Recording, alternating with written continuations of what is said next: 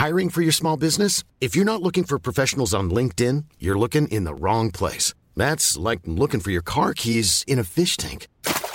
LinkedIn helps you hire professionals you can't find anywhere else, even those who aren't actively searching for a new job but might be open to the perfect role. In a given month, over 70% of LinkedIn users don't even visit other leading job sites. So start looking in the right place. With LinkedIn, you can hire professionals like a professional. Post your free job on linkedin.com/people slash people today. Alors que va-t-il se passer? Le Conseil constitutionnel a validé quasiment complètement la réforme des retraites. Il rejette cependant la procédure de référendum. En parallèle, des manifestations ont éclaté partout en France vendredi. C'est évidemment donc le sujet à la une aujourd'hui. On va analyser tout ça ensemble, comme chaque jour, directement dans ce format. Bon déjà, petit rappel quand même, le Conseil constitutionnel, il est donc chargé de s'assurer qu'une loi respecte la Constitution, donc euh, la loi ou la norme suprême du pays. Ce conseil est composé de 9 membres. Il y a un tiers des membres qui est nommé par le président de la République, un tiers qui est nommé par le président ou la présidente de l'Assemblée nationale et un tiers par le président du Sénat. Et euh, ce conseil vote à la majorité et non à l'unanimité. Alors aujourd'hui, c'est plutôt une bonne nouvelle pour euh, le président de la République et une mauvaise nouvelle pour euh, les syndicats, puisque le recul de l'âge légal de départ à la retraite de 62 à 64 ans, qui était la mesure phare de la réforme, a été validé par le Conseil constitutionnel. Avant de parler dans quelques instants des réactions, des manifestations qui pourraient etc., il faut euh, noter tout de même que d'autres dispositions de cette réforme ont été rejetées par le Conseil constitutionnel. Il y a six éléments au total qui ont été euh, rejetés. En réalité, c'était quelque chose qui était assez prévisible et je vous en avais parlé euh, d'ailleurs dans ce format d'actu du jour cette semaine. En effet, le gouvernement a choisi de faire passer sa réforme des retraites par la voie de ce que l'on appelle un projet de loi de finances rectificative de la sécurité sociale. Je vous la fais courte, mais en gros, en utilisant cette voie de loi de finances, le gouvernement était assuré de pouvoir passer sa mesure plus rapidement au Parlement. Il était assuré en fait de pouvoir limiter le plus possible les débats en utilisant par exemple l'article 47.1 de la Constitution et en utilisant aussi, ça on en a beaucoup parlé, l'article 49.3 de la Constitution qui lui a permis donc de faire passer cette réforme sans le vote des députés à l'Assemblée nationale. Là-dessus du coup, et sans euh, censurer complètement la réforme, le Conseil constitutionnel a noté, je cite, le caractère inhabituel de l'accumulation de ces procédures, car 47.1, 49.3 donc, pour limiter les débats au Parlement. Un caractère inhabituel donc, mais pour autant pas de censure complète de la réforme des retraites, euh, contrairement à ce qui a été souhaité donc par les syndicats et plus largement par euh, tous les opposants à cette réforme des retraites. Simplement, il y a quelques éléments du coup qui ont été euh, retirés euh, de cette loi. Parmi les six dispositions qui ont été euh, censurées parce que selon le Conseil, ça n'a pas grand-chose à faire dans une loi de finances, il y a l'index senior qui est un élément qui était censé contrôler et encourager l'emploi des seniors et qui prévoyait de mettre en place un indicateur relatif à l'emploi des salariés âgés. Il y a aussi quelque chose concernant le CDI senior qui prévoyait la création d'un contrat à durée indéterminée spécifique aux plus de 60 ans, exonéré notamment de certaines cotisations. Et là aussi, cette mesure a été retoquée, donc ce n'est pas présent dans la version euh, définitive ou finale de euh, cette réforme. Ça, c'est donc pour les éléments principaux, disons, qui ont été euh, retirés, mais vous l'aurez compris, le cœur de la réforme est toujours là, et donc le Conseil constitutionnel a validé, par exemple, le passage de l'âge légal de 62 à 64 ans pour le départ à la retraite. Mais il y a une chose que le Conseil constitutionnel a refusé dans l'immédiat, c'est la demande de référendum d'initiative partagée. Alors le RIP, ou référendum d'initiative partagée, c'est donc un long processus qui permet, s'il est validé, d'essayer de récolter plus de 4,8 millions de signatures chez les électeurs français pourquoi 4,8 Parce que c'est 10% du corps électoral, donc des personnes qui peuvent voter. Et suite à ce processus, s'il y a ces 4,8 millions de signatures qui sont récoltées, eh bien ça peut déclencher un référendum, un vote donc de la population sur la réforme des retraites. Alors cette première demande de processus de référendum d'initiative partagée a été refusée et retoquée par euh, le Conseil constitutionnel. Mais cette semaine, les députés de gauche ont déclaré eux-mêmes qu'ils n'étaient pas satisfaits par la première demande qu'ils avaient du coup, ils ont formulé une seconde demande cette semaine et sur sur cette seconde demande, le Conseil tranchera a priori le 3 mai. Alors que va-t-il se passer euh, désormais? Eh bien, le gouvernement a immédiatement euh, annoncé qu'il allait accepter euh, les censures du Conseil constitutionnel sur ces quelques dispositions, et donc le camp d'Emmanuel Macron a annoncé qu'ils allaient promulguer la réforme sans du coup ces quelques éléments censurés dans les 48 heures pour que cette réforme des retraites, et notamment donc l'âge légal de départ à la retraite à 64 ans, entre en vigueur dès le 1er septembre. Alors forcément, du côté de la rue et des manifestations, tout cela pourrait faire monter la colère. Le député de gauche de la France Insoumise, François Ruffin, a immédiatement estimé sur Twitter que le peuple avait été, je cite, ignoré avec cette décision. De son côté, le leader de la France Insoumise, Jean-Luc Mélenchon, estime que la décision du Conseil constitutionnel montre, je cite, qu'il est plus attentif aux besoins de la monarchie présidentielle qu'à ceux du peuple souverain, et il appelle donc à continuer la mobilisation. Et autre réaction, la présidente du Rassemblement national à l'Assemblée, Marine Le Pen, a quant à elle dénoncé sur Twitter une réforme inutile et injuste et estime que le sort politique de la réforme n'est pas scellé. On a donc des élus de l'opposition qui appellent à continuer la mobilisation et à l'heure où je tourne ces actus du jour, des manifestations spontanées ont lieu un petit peu partout euh, en France. Le renseignement craint en fait plus globalement une sorte d'acte 2 de la mobilisation contre sa réforme des retraites, avec notamment une logique potentielle de grève générale pour, euh, je cite, faire plier le gouvernement. Par ailleurs, selon euh, Stéphane Siro, qui est spécialiste des mouvements sociaux et qui est interrogé euh, par France Info, on pourrait assister ce week-end à des manifestations qui dépassent une nouvelle fois les syndicats, comme on l'a vu d'ailleurs juste après l'utilisation du 49.3 par le gouvernement. On avait vu des manifestations spontanées qui n'étaient pas organisées par les syndicats.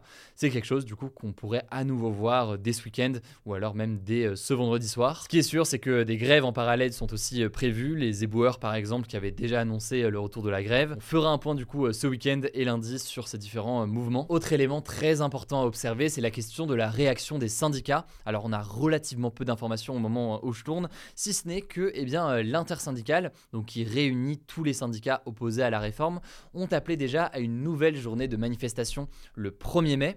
Par ailleurs, il faut noter que le président de la République, Emmanuel Macron, avait appelé et avait invité les syndicats à l'Elysée ce mardi. Eh bien, les syndicats syndicats ont déjà annoncé euh, qu'ils ne viendraient pas avant la manifestation euh, du 1er mai. On verra donc là aussi euh, ce qu'il en est, sachant que les déclarations et les positions peut-être de chacun des syndicats pourraient être précisées dans les prochaines heures. Du coup, vous l'aurez compris, tout ça va évoluer dans les prochaines minutes et les prochaines heures. Ce que je vous invite à faire, si vous voulez continuer à suivre cette information et ces informations, c'est de vous abonner à notre compte Instagram. Le nom du compte, c'est Hugo Décrypte. Vous êtes plus de 2,5 millions de personnes, il me semble, à suivre nos formats là-bas. C'est sur ce compte, ce week-end, qu'on va vous tenir au courant des réactions des éventuelles manifestations, bref, de tout ce qui pourrait se passer euh, ce week-end. Du coup, n'hésitez pas à vous abonner euh, chez Mais c'est pas encore le cas. Autrement, on fera un nouveau point lundi sur YouTube et en podcast. En attendant, je laisse la parole à Blanche pour les actualités en bref et je reviens juste après. Merci Hugo et salut tout le monde. On commence avec une première actu sur l'espace. La sonde spatiale européenne JUICE a décollé ce vendredi en direction de la plus grande planète du système solaire, Jupiter,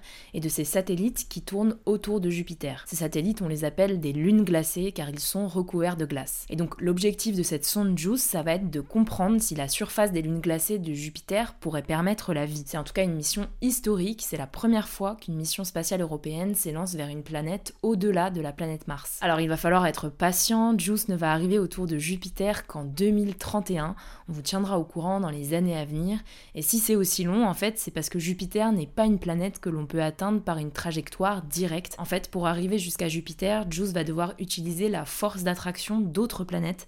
Elle va notamment tourner plusieurs fois autour de la Terre. Deuxième actu en géopolitique, c'est un potentiel tournant majeur dans la guerre au Yémen, une guerre dont on parle peu mais qui a fait 400 000 victimes depuis son début en 2015 selon l'ONU, dont beaucoup de civils et qui provoque l'une des pires crises humanitaires au monde. Elle oppose en fait les forces du gouvernement yéménite, qui sont soutenues notamment par l'Arabie saoudite, à des rebelles qui contrôlent une grande partie du territoire, les Houthis. Et si je vous en parle aujourd'hui, c'est parce qu'après 8 ans de guerre, l'Arabie saoudite pourrait se retirer du conflit. Une délégation saoudienne a rencontré des représentants des rebelles Houthis.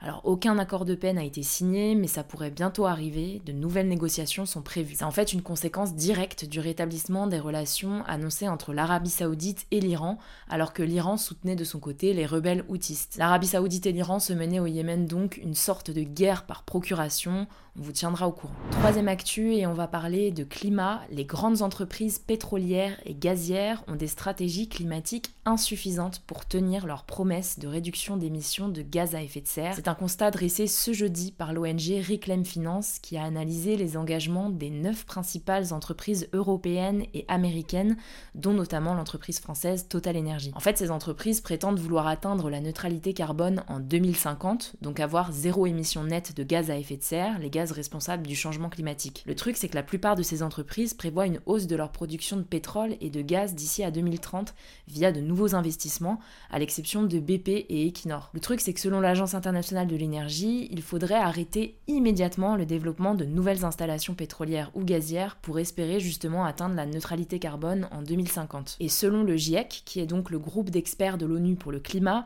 les infrastructures déjà en place conduiraient déjà pour sûr à un réchauffement à 1,5 degré, l'objectif le plus ambitieux de l'accord de Paris sur le climat. Quatrième actu en France, et ça concerne le département d'outre-mer de Mayotte, situé dans l'océan Indien. Selon les informations de plusieurs médias, dont France Info et le Canard enchaîné, le gouvernement se préparerait à expulser 10 000 personnes en situation irrégulière présents à Mayotte principalement des Comoriens. Alors, ça n'a pas été confirmé par le gouvernement, mais ça aurait lieu dans le cadre d'une opération prévue du 22 avril au 17 juin, selon un document du ministère de l'Intérieur. Ça devrait notamment concerner des abris de fortune situés aux portes de Mamoudzou, la capitale du département. Les habitants qui vivent dans ce bidonville depuis des années ont reçu il y a quelques jours un avis d'expulsion. Alors, le but affiché de cette opération du gouvernement, c'est en quelque sorte d'éradiquer la violence que connaît Mayotte depuis plusieurs années notamment à cause de la crise migratoire et de la pauvreté. En tout cas, sur l'île, des quarts de CRS sont déjà positionnés et 500 gendarmes et policiers devraient être envoyés en renfort. Alors les Comores ont déjà fait part de leur opposition, des ONG aussi ont dénoncé une atteinte au respect des droits fondamentaux des personnes étrangères, mais aussi des risques sanitaires, on vous tiendra au courant. Cinquième actu, la police espagnole a affirmé avoir découvert le plus grand laboratoire de cocaïne d'Europe en Galice, une région du nord de l'Espagne. 200 kilos de cocaïne y étaient fabriqués chaque jour. Pour plusieurs spécialistes, la découverte de ce laboratoire, c'est une confirmation que les narcotrafiquants déplacent de plus en plus l'étape finale de la production de cocaïne en Europe, alors qu'avant, la production de la drogue se faisait quasi exclusivement en Amérique latine. Mais alors, pourquoi ils font ça? Bon, déjà pour réduire les risques de saisie de la drogue lors du transport entre l'Amérique latine et l'Europe, mais aussi pour réduire les coûts de production de la cocaïne, car les produits chimiques nécessaires pour produire le chlorhydrate de cocaïne, qui est la cocaïne que l'on retrouve dans la rue, sont moins chers et plus faciles à se procurer en Europe. Enfin, retour en France pour la dernière info, Emmanuel Macron s'est rendu ce vendredi sur le chantier de la cathédrale de Notre-Dame de Paris, presque 4 ans, jour pour jour, après son incendie, c'était le 15 avril 2019. Le président a fait un point sur l'avancement des travaux de restauration de la cathédrale, sachant que la réouverture au public est prévue pour le 8 décembre 2024. La construction de la nouvelle flèche devrait commencer dans les prochains jours, la partie pointue qu'il y avait au-dessus de la toiture